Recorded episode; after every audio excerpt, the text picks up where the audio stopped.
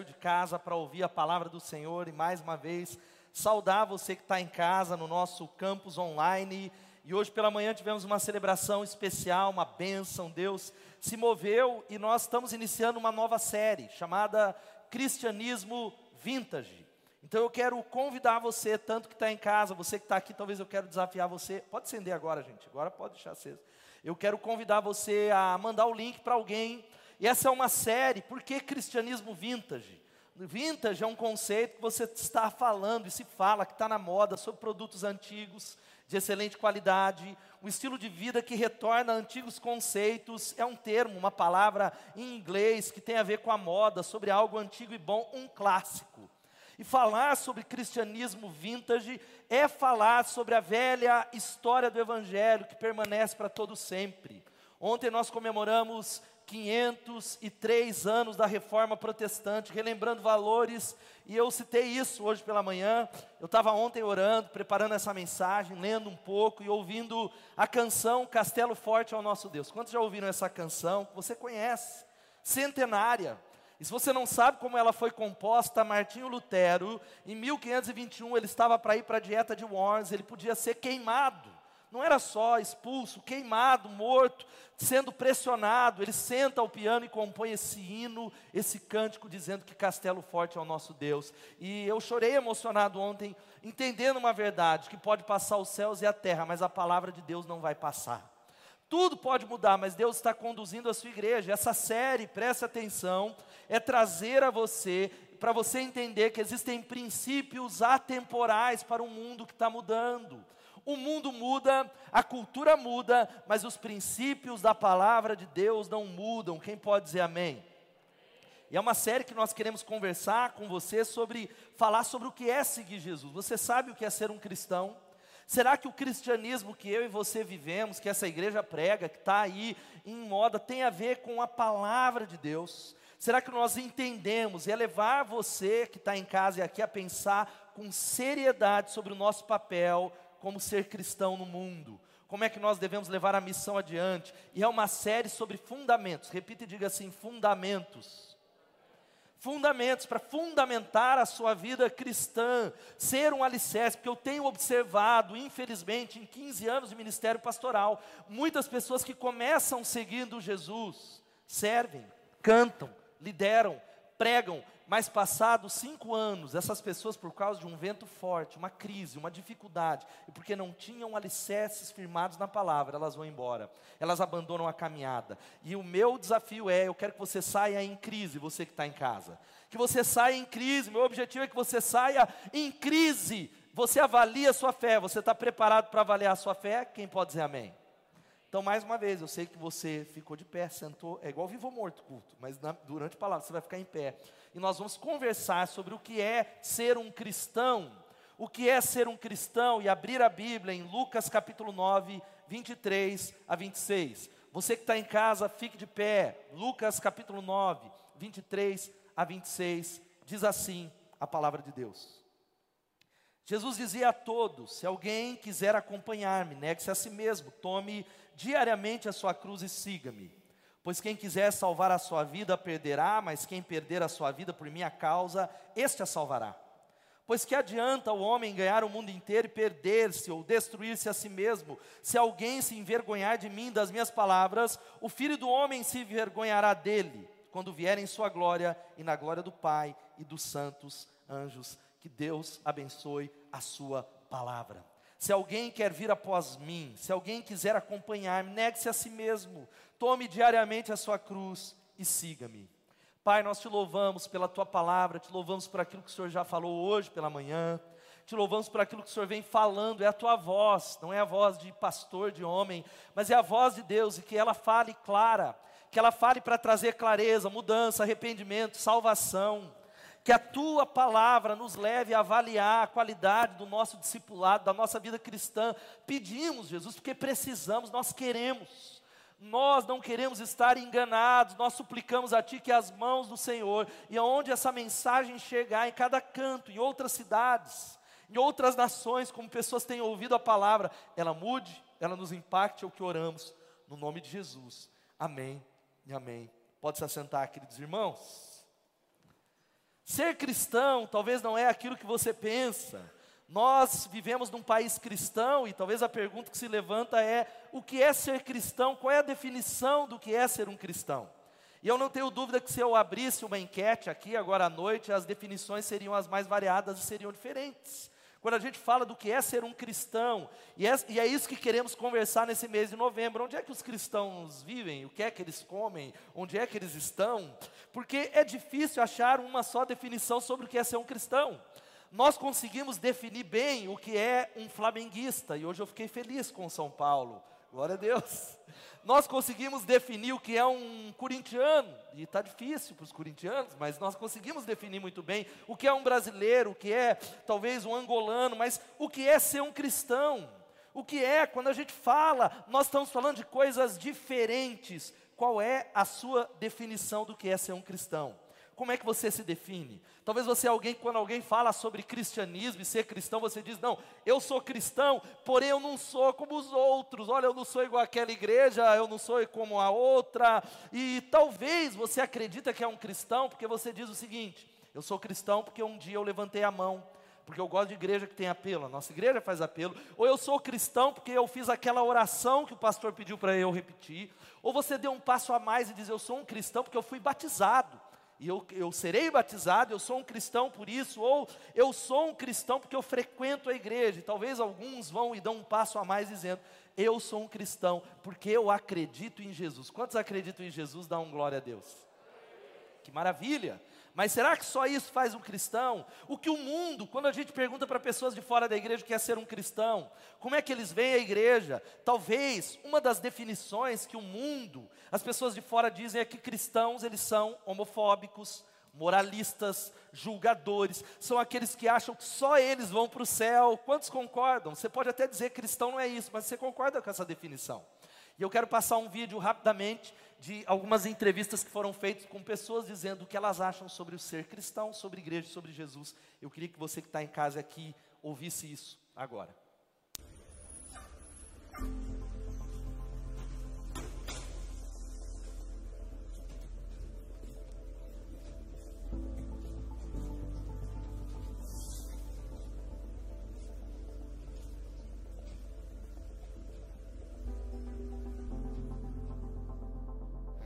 Acho que a maioria são um bando de alienados, que só vem a, a religião em si, não vem o cristianismo que tem por trás, não vem os ensinamentos de Cristo, não vem Jesus. Eu vejo o cristão como uma pessoa que tem fé. Ah, cristão para mim é aquela pessoa que procura andar direito, procura ser o mais honesto possível. Os evangélicos falam assim: ah, vai na igreja porque Jesus vai te curar. Mas eu acho que ele, os evangélicos acabam assustando a gente talvez um modo melhor de poder nos orientar, né? Aí era mais fácil de atrair mais gente na igreja do que afastar. vejo como alguém que tem um grande potencial em mudar o mundo e que quer ajudar os outros. Normalmente o, é, o cristão é sempre mais julgado, né? Ah, não, eu vejo ele uma pessoa sincera, assim. O cristão eu vejo como muitas pessoas, às vezes elas são bem preconceituosas, algumas, e eu não gosto muito disso, por isso que eu não vou na igreja. Uma plataforma para para me suster. Assim. Faz um mal tremendo para a humanidade. Acho que é uma coisa já ultrapassada. A igreja faz um bem para todos. Eu acho que quem não vai na igreja não acredita em Deus. Não gosta da igreja. O povo se aliena com essa tragicomédia e o efeito um sedativo para suas próprias misérias. E quando nos damos conta, estamos num picadeiro pintados de palhaço rindo de nós mesmos. A igreja é só uma praca. Aí eu vejo que é muito bom pra gente. Manipuladora. Tem muita coisa errada. Eu sou totalmente contra. A gente vai lá pra, pra aprender. Um lugar pra gente visitar Deus, como se fosse a casa de Deus, entendeu? Parei de ir porque tenho cabelo verde, porque eu tenho piercing, porque eu tenho tatuagem, e as pessoas ficavam olhando e comentavam até que estava errado, que não podia, então se vocês não vão me, me receber na casa do Senhor, do jeito que eu sou, eu não vou mais frequentar. A cola que une os cristãos, que fazem os cristãos terem comunhão, é, é o amor de Jesus Cristo. E isso se chama igreja, verdadeiramente. Não a instituição, mas a comunhão de pessoas. Porque através do amor de Jesus nós temos comunhão com Jesus. E por todos os cristãos fazerem parte do corpo de Jesus, nós precisamos nos amar, porque nos amando, nós amamos a Jesus Cristo. Razão do meu viver, assim. Um profeta aí. Não sei se vale a pena acreditar. Como eu vejo Buda. Ah, Jesus é tudo para mim, né? Uma pessoa que tem que fazer o bem. O cristão para mim é aquela pessoa fiel que segue a Cristo, né? Aquele que está sempre relacionado, ligado a Cristo. Uma luz na vida de, de muitos aí que, que estão ao redor, no trabalho, no colégio. São exemplos. O verdadeiro cristão é aquele ser iluminado. O cristão de hoje em dia, talvez de sempre, ah, para mim a maioria são falsos. São falsos cristãos. Por quê? Porque às vezes tem a Bíblia toda na cabeça, decorada, embaixo do braço, né? muitos aí com a Bíblia embaixo do braço, falam uma coisa e vivenciam outra. Então, para mim, isso é falsidade. Uau! Essa é a opinião do mundo, essa é a opinião das pessoas, essa é a opinião que talvez você diz, olha, concordei com algumas, algumas são injustas, mas eu quero abrir essa mensagem dizendo, você está pronto para definir a sua fé?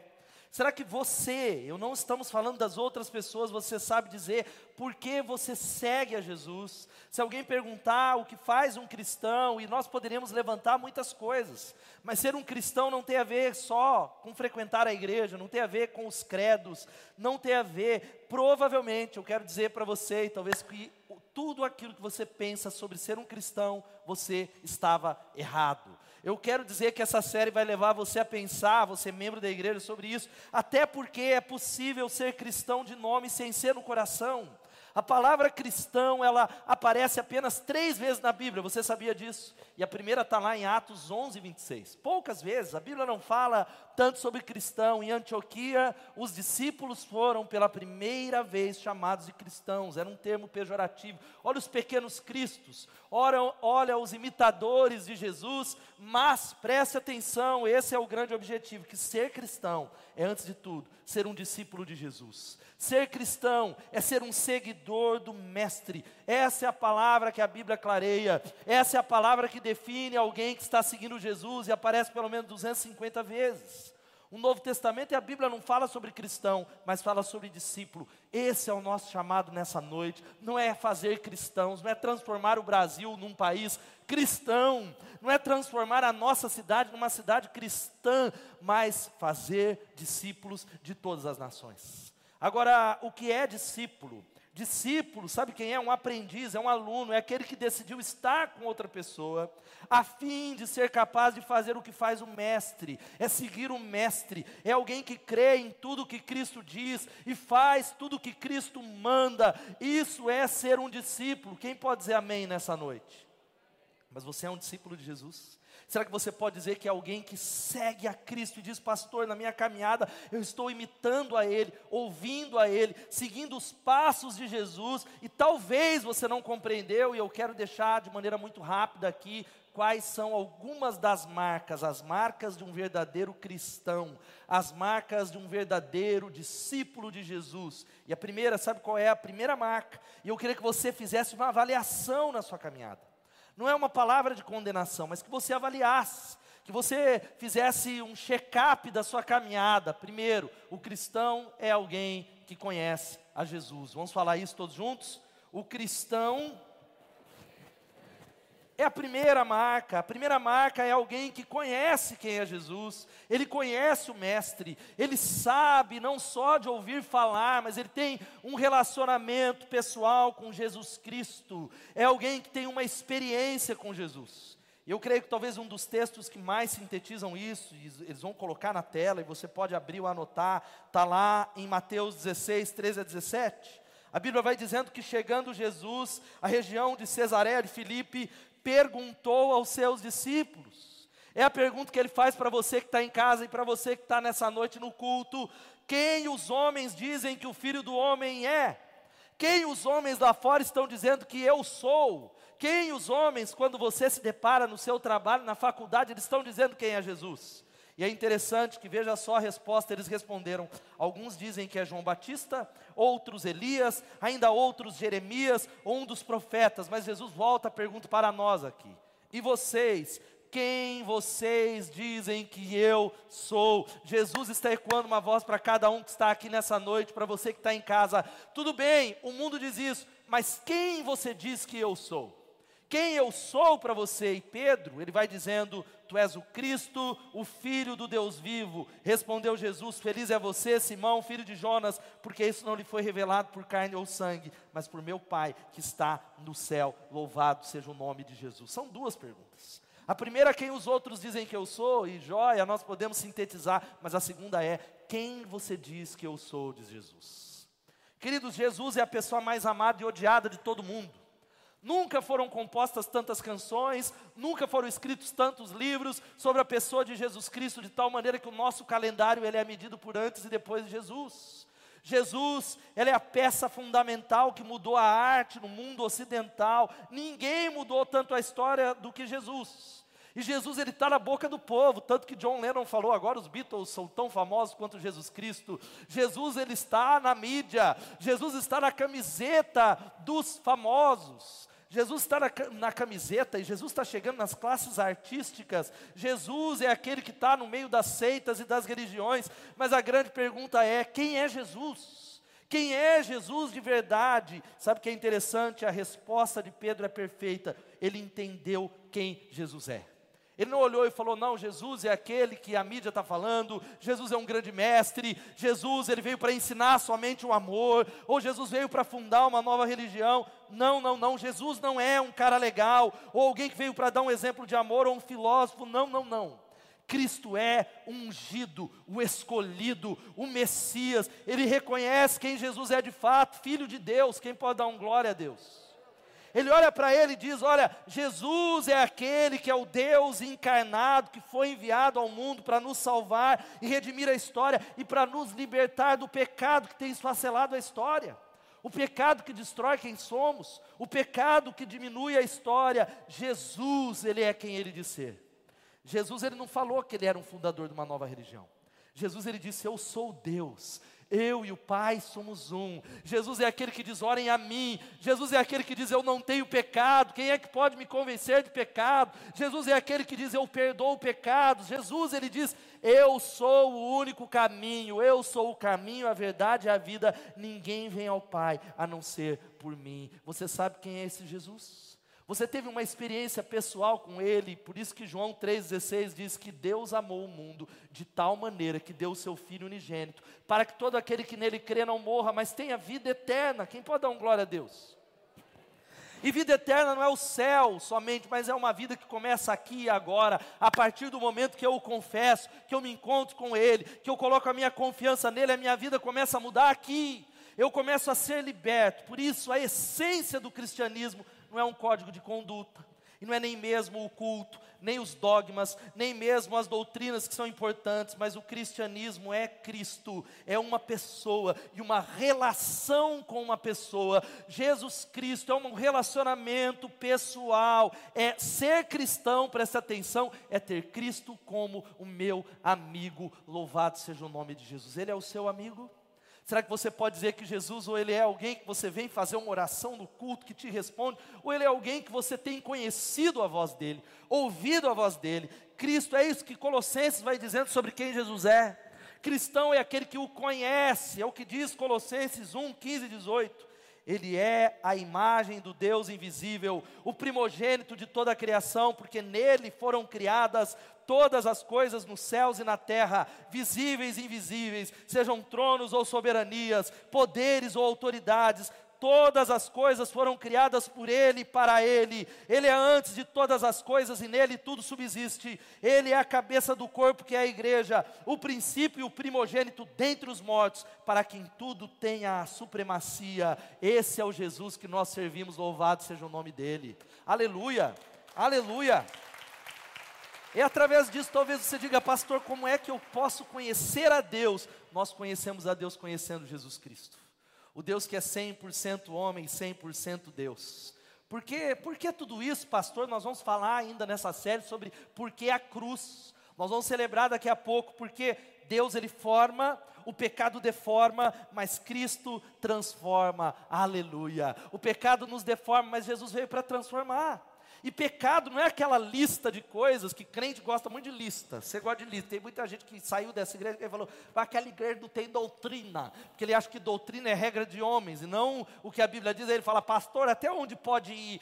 Cadê os jovens aqui que namoram? Levanta a mão. Quem namora aqui? Ó? Namorados. Namorado gosta de saber até onde pode ir. Eles perguntam: Pastor, até onde vai? Aí eu falo: Ele quer saber. Se a linha é aqui, ele fica ali, na linha. Nós gostamos do pode, não pode. Não, pecado Pecado não é essa definição de pecado.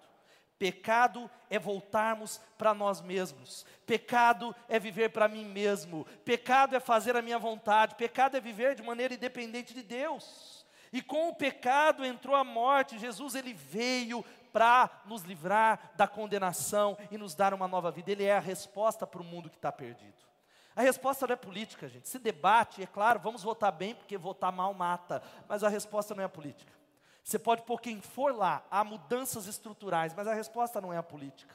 O problema está no coração do homem. Ele é a resposta para quem está na escuridão, porque através da obra da cruz nós temos vida. E deixa eu perguntar, como Pedro, você entendeu quem é Jesus? Você pode dizer que teve uma experiência com Ele. Você já conhece Jesus? E eu citei hoje pela manhã que nascer de novo, e é tão interessante, eu lendo o livro do John Stott, e ele fala algo extraordinário, que ter uma experiência com Jesus é nascer de novo. Ele olha, ele diz, necessário é nascer de novo. Agora, nascer de novo para alguns, alguns sabem dizer o dia e a hora. Quantos lembram o dia da sua conversão? Alguém lembra? Levanta a mão, quem lembra? Tem pessoas que, é, existe aquela data. Eu me lembro, mas não é com todos assim. Para alguns, a transformação, o encontro com Jesus é um processo. A grande questão não é o dia e a hora, mas se você teve um encontro com Jesus. E eu cito o exemplo dele de que eu só sei que nasci no dia 5 de junho de 1980, porque o meu pai e minha mãe me falou. Porque se eles não tivessem falado e eu não tivesse acesso à minha certidão de nascimento, eu não saberia a data, mas eu sei que estou vivo e que eu nasci de novo, porque eu respiro. Quem está entendendo isso, diga amém. Por isso eu estou dizendo que a grande questão é: você teve uma experiência com Jesus. Eu me lembro, eu sigo a Jesus desde 9 anos de idade, mas quando eu tinha 14 anos de idade, num culto da juventude Batista Centro-Leste, a Jubacel, tem alguns aqui jurássicos, como Edmilson, que lembra disso. E eu me lembro que eu, eu, não lembro de tantas coisas, eu só sei exatamente naquele culto, na mensagem, Jesus Cristo deixou de ser apenas um dogma, apenas um fato, mas ele mudou a minha vida para todo sempre. Eu não conseguia conceber mais a vida de uma outra maneira, como um adolescente. Não havia como mais voltar atrás. A minha perspectiva mudou. Eu me rendi completamente a Jesus e sabia que dali por diante nada seria igual. Será que você é alguém que pode contar isso? Se você quer ser um discípulo, você precisa entender quem ele é e confiar nele como seu Salvador. A segunda coisa, sabe qual é? O cristão é alguém que ama a Jesus. Vamos repetir isso todos juntos? O cristão é alguém que ama Jesus. E o texto que eu quero que você leia vai aparecer aqui também, anota, e nós vamos é, ver esse texto melhor na semana que vem, Lucas 14, 25 e 27. A Bíblia diz assim: uma grande multidão ia acompanhando Jesus, e glória a Deus pela multidão. Quem pode dar um glória a Deus? E eu quero as multidões, queremos multidões, mas a multidão não significa que são discípulos. Jesus se volta para a multidão e diz: se alguém vem a mim e ama seu pai, sua mãe, sua mulher, seus filhos, seus irmãos, irmãs e até a sua própria vida mais do que a mim, não pode ser meu discípulo. E aquele que não carrega a sua cruz e não me segue, não pode ser meu discípulo. Jesus está estabelecendo que um cristão verdadeiro não é aquele que apenas fala, mas é alguém que tem Ele como amor maior. Ele ama Jesus mais do que qualquer outro amor. Um discípulo de Jesus, ele ama Jesus mais do que os relacionamentos pessoais. Ele ama a esposa, ele ama, ela ama o marido, ama os irmãos, mas Jesus é o maior amor. Eu brinco sempre com a Elo e falo com ela, minha esposa, eu sou apaixonado, Elo, eu sou apaixonado por você, te amo, mas Jesus está em primeiro lugar. Mas você tem que me amar mais, eu tenho que amar mais, mas Jesus é o primeiro lugar. Jesus é o meu maior amor. Sabe o que significa? Que nós queremos passar o nosso tempo com Ele, nós queremos conhecer a Ele, nós queremos entender os pensamentos dEle. Ninguém pode se colocar entre nós e Jesus, ninguém se coloca entre o meu amor e o amor de Jesus, porque se alguém se torna maior do que Jesus, isso deve ser renunciado. Eu abro um parênteses, semana que vem eu vou explicar isso melhor. Volte para ouvir a mensagem de que o grande engano é que nós achamos, então quer dizer que se eu amar mais a Jesus, eu vou jogar fora minha família na fogueira, eu não serei uma boa esposa. Pelo contrário, quando amamos Ele como o amor maior, aquele que preenche a nossa vida, todas as coisas se encaixam. O meu maior amor, por é minhas filhas, é minha esposa, não, é o eu. Ele vai dizendo: se alguém não me ama mais do que a própria vida, não pode ser o meu discípulo. Ele diz que você não pode ser discípulo dele se você ama a si mesmo mais do que a ele. E é interessante que o texto que lemos que fala sobre a cruz, carregar a cruz não é aquilo que a gente fala muito, né? Tem irmãs que falam, pastor, porque desde que eu me converti, a minha cruz é o meu marido. Quem é casado aqui? Levanta os casados aqui. Não é o seu marido a cruz, irmã. Ah, porque a minha cruz é a minha esposa, a minha cruz é a sogra, a minha cruz é o chefe, a minha cruz é o líder. Não, não, não, a Bíblia não está falando disso. A Bíblia está falando que carregar a cruz, você precisa entender que todo criminoso, ele carregava a sua própria cruz nas suas costas, e o criminoso estava indo em direção a morrer tomar a cruz, nesse texto está dizendo que você precisa se ver como um condenado que está indo em direção à morte. Sabe o que é a cruz? É morrer para você mesmo. A cruz significa Jesus, eu morri para mim mesmo. Como diz o Dietrich Bonhoeffer, que quando Cristo chama alguém Cristo chama a vir a morrer. Quando Cristo chama alguém, Ele chama esse homem, Ele chama para vir e morrer. O nosso chamado é para morrer. Quantos estão entendendo? Digam misericórdia, ou amém, ou glória a Deus. Eu não sei qual é a sua compreensão. Seguir Jesus, a nossa salvação é a morte de nós mesmos. Não há salvação se eu não morro para mim mesmo. Não há salvação se eu não mato o meu ego. Cruz é crucificar o meu ego e a minha vontade. A cruz de Jesus não é um artifício para usar no pescoço, é a morte do ego, porque o maior problema da vida humana é o nosso ego é a nossa vontade, são os nossos desejos desordenados, é a nosso e Cristo chamado é para perder a nossa vontade na cruz é dizer: olha, aquele que quer vir após mim, negue-se a si mesmo e siga-me. Eu nego a mim mesmo, porque esta é a mensagem louca do Evangelho. Esta é a mensagem que é loucura para o mundo. O mundo prega uma outra coisa, e talvez essa mensagem vai na contramão do que muitas igrejas evangélicas pregam. Porque a nossa teologia, ou a nossa não, a teologia evangélica brasileira, a teologia da prosperidade, vai falando e o mundo promove a adoração do eu. Ó, oh, todo respeito, eu sei que quem está em casa, irmão, olha aqui para mim, Deus te abençoe. Você está em casa porque você não pode vir mesmo no culto, não é verdade? Amém? Deus te abençoe. Mas nós queremos ficar confortáveis, nós não queremos pagar um preço. A gente não quer sair da nossa zona de conforto, porque é o eu é o meu, é, é, o meu conforto. Eu não quero pagar um preço, talvez isso é uma coisa muito mínima, eu falando do culto. O mundo adora o eu, e a Bíblia fala sobre negar o eu. A cultura diz: busque a sua felicidade. A psicologia e todos os ismos e ias da nossa sociedade tem um tripé, que é seja feliz. Os coaches, e todo respeito, a gente tem coaches cristãos, dizem assim: se te faz feliz, vai atrás. Se te faz, é, é isso que é o objetivo. Agora, a cultura do reino diz uma outra coisa: sacrifique os seus desejos e abra mão do seu eu, negue-se a si mesmo e sirva morra. Morra em favor dos planos de Deus. O mundo diz ame a si mesmo, a Bíblia diz negue a si mesmo. O, o mundo diz amor próprio, o reino diz amor sacrificial. Então, amar a Jesus, sabe o que é? Amar a Ele acima de mim mesmo, de maneira que eu morro para mim mesmo. E ele continua dizendo que é amar também o próximo como nós amamos a nós mesmos. Quantos estão entendendo isso? Digam amém.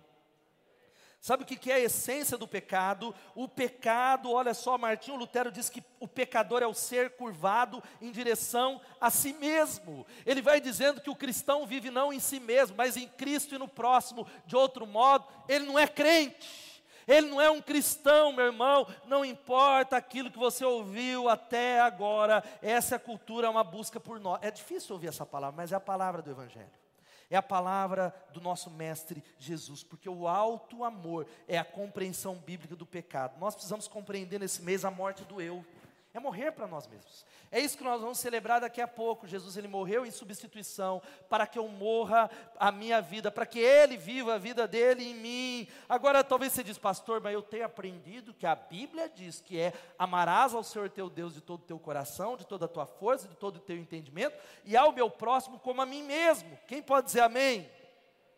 Então eu tenho que amar a mim mesmo, porque se eu não amo a mim mesmo, eu já vi crente, vocês, vários colocando no Instagram, ame-se a si mesmo, eu vou amar a mim mesmo, porque se eu não amar a mim mesmo, eu não posso. A Bíblia não está falando nada disso, querido.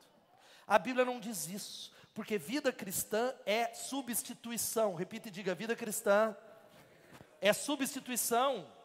Gálatas 2:20, veja só o que Paulo diz: Eu fui crucificado com Cristo, assim já não sou eu quem vive, mas Cristo vive em mim. A vida que agora eu vivo no corpo, vivo pela fé no Filho de Deus, que me amou e se entregou por mim. Aplaudo o Senhor por essa palavra. Aleluia.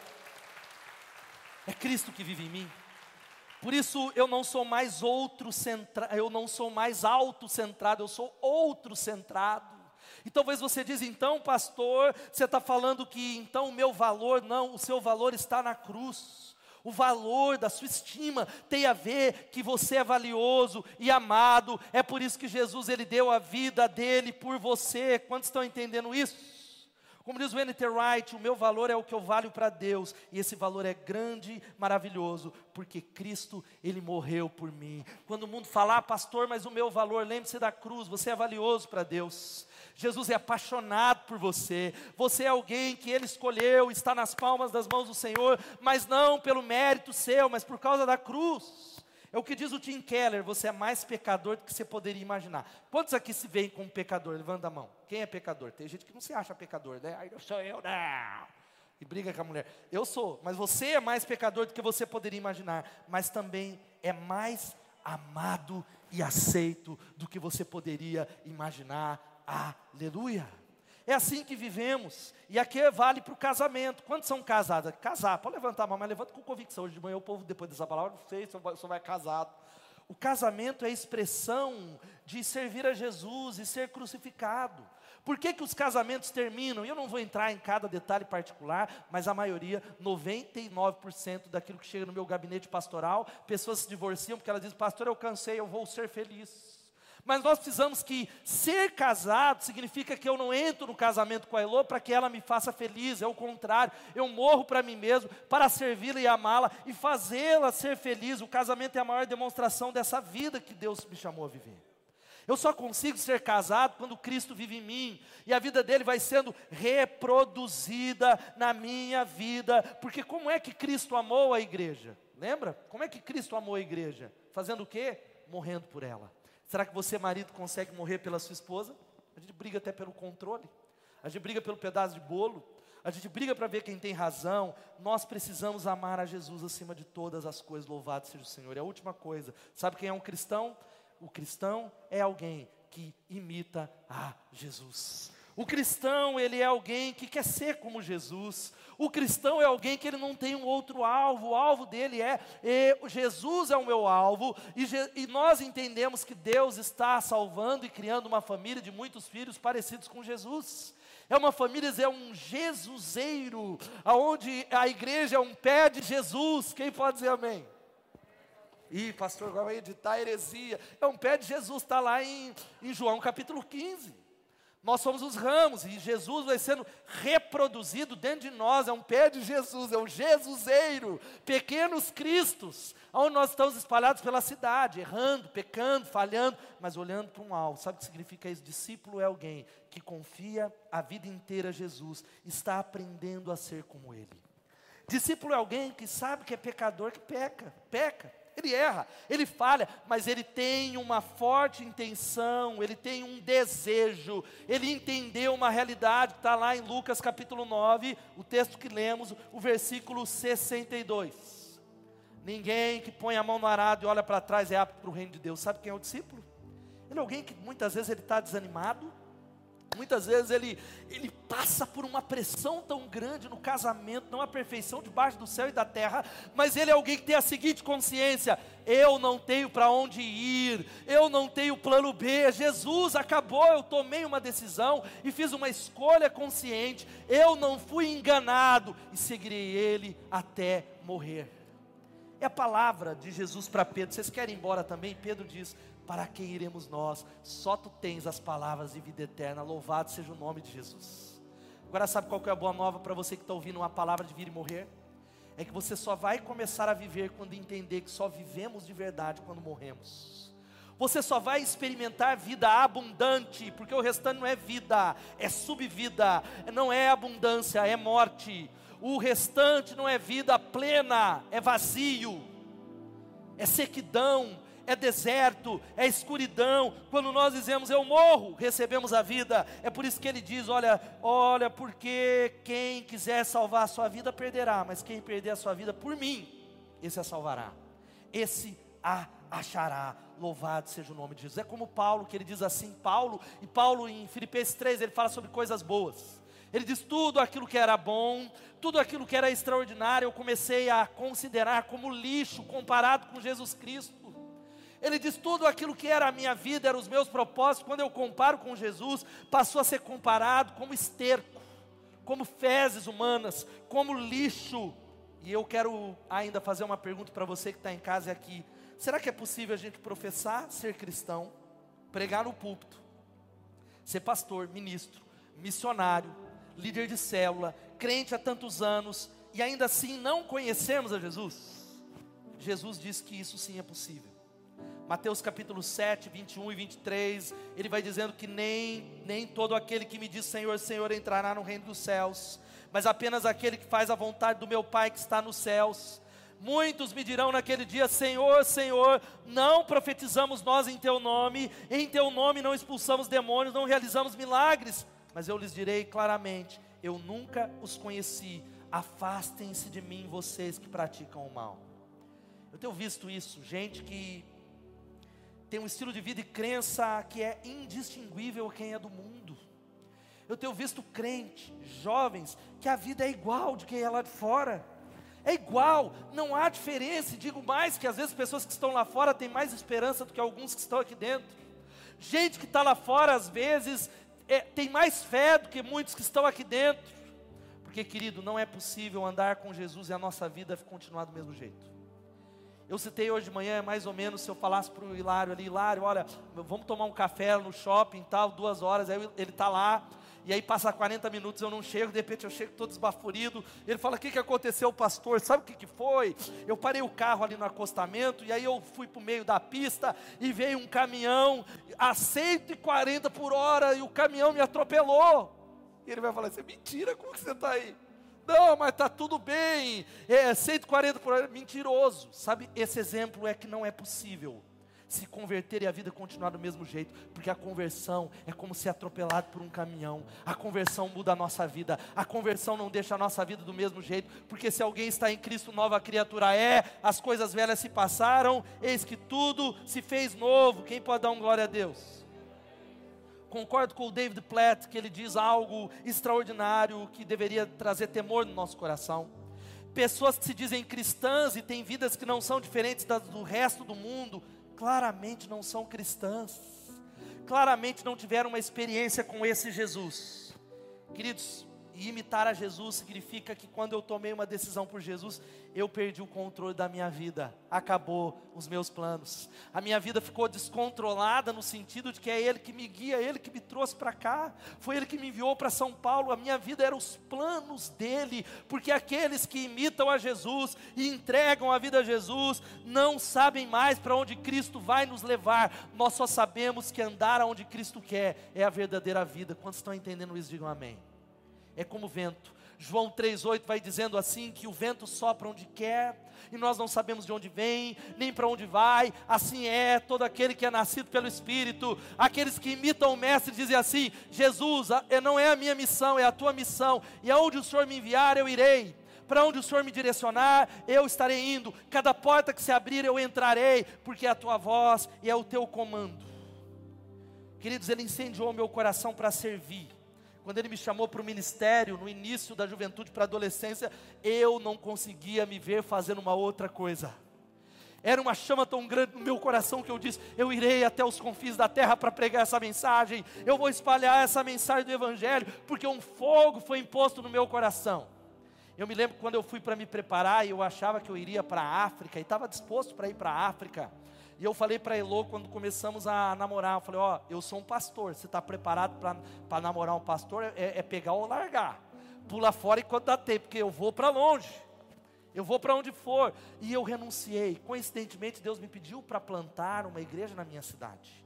Mas eu estava disposto a ir. Eu estava disposto a fazer aquilo que Ele quer, porque nada nesse mundo é sobre nós. Tudo é sobre aquilo que Ele está fazendo. Louvado seja o nome de Jesus.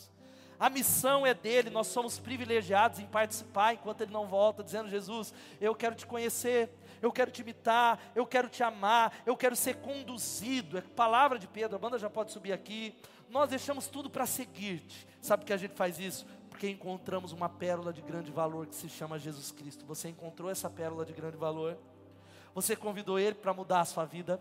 Não há tesouro maior. É como diz a Corinne Ten Boom, Nunca tenha medo, preste atenção se você não ouviu nada que eu preguei nessa noite. Nunca tenha medo de confiar um futuro desconhecido a um Deus desconhecido. Ei filho, siga Ele, Ele sabe qual é o final da história e a vontade dele é boa, perfeita e agradável.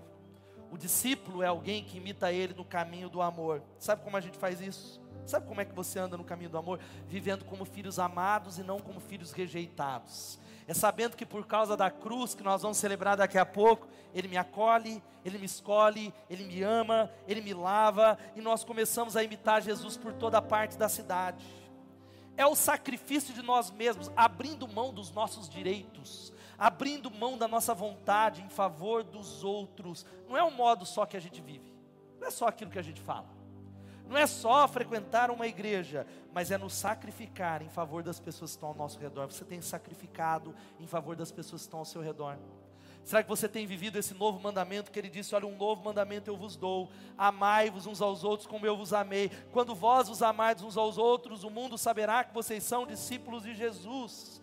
Esse é o nosso sonho. Você já parou para pensar o que vai acontecer em AMB, em Piracicaba, em Americana, na nossa nação, quando existirem discípulos como isso que nós pregamos nessa noite? O mundo será diferente. Quem pode dar um glória a Deus? Fica de pé no seu lugar, meu irmão. Nós vivemos numa nação que está perdida sem referência. Nós vivemos num mundo em que a gente tem medo de criar os nossos filhos nesse mundo cheio de trevas, mas eu quero dizer para você que esse mundo que está perdido não sabe ainda o que é ser um discípulo de Jesus, que você seja esse discípulo, que você seja um seguidor do Mestre que diz: Olha, eu seguirei para onde ele apontar. Eu seguirei as, as pisadas e as pegadas do meu Mestre. Louvado seja o nome de Jesus. Eu quero fechar fazendo algumas perguntas. Eu queria que você abaixasse sua cabeça e você fosse orando e respondendo essas perguntas. Daqui a pouco a gente vai terminar o culto com a mesa. Você que está em casa, pega algo que simboliza o sangue e o corpo. Primeiro, enquanto você vai orando, você já é um discípulo de Jesus? Você já confiou sua vida inteira para Ele? Se não, Ele está te chamando para ir até Ele e pedir a misericórdia dEle. Ele diz que aquele que vai a Ele de maneira nenhuma ele lança fora. Aquele que entende, diz Jesus: Eu estou morrendo para mim mesmo. Será que você é alguém que abriu a porta para Jesus? Apocalipse 3:20 diz que eis que estou à porta e bato. Se alguém abrir a porta, se alguém ouvir a minha voz e abrir a porta, eu entrarei, cearei com ele e ele comigo. Há muitos de nós que, como a multidão, seguimos sim Jesus, somos crentes, mas Jesus está para fora da porta. Jesus não está na mesa. E eu convido você que está em casa e agora a checar, checar de verdade. Cheque se você trouxe ele para dentro, se você convidou ele para estar tá dentro. A segunda pergunta, sabe qual é? Presta atenção. Existe algo sabotando seu amor por Jesus, impedindo que ele seja o amor maior. Existe algo que se tem colocado entre você e Jesus que você precisa renunciar nessa noite, que você diz, eu já recebi ele, mas existe algo que está sendo o meu foco algo que ocupa os meus pensamentos. E a terceira pergunta, sabe qual é? Você é um imitador de Jesus na forma como ama as pessoas, perdoando tudo e a todos, fazendo do perdão a sua trilha, não importa aquilo que foi feito. Será que você tomou essa decisão?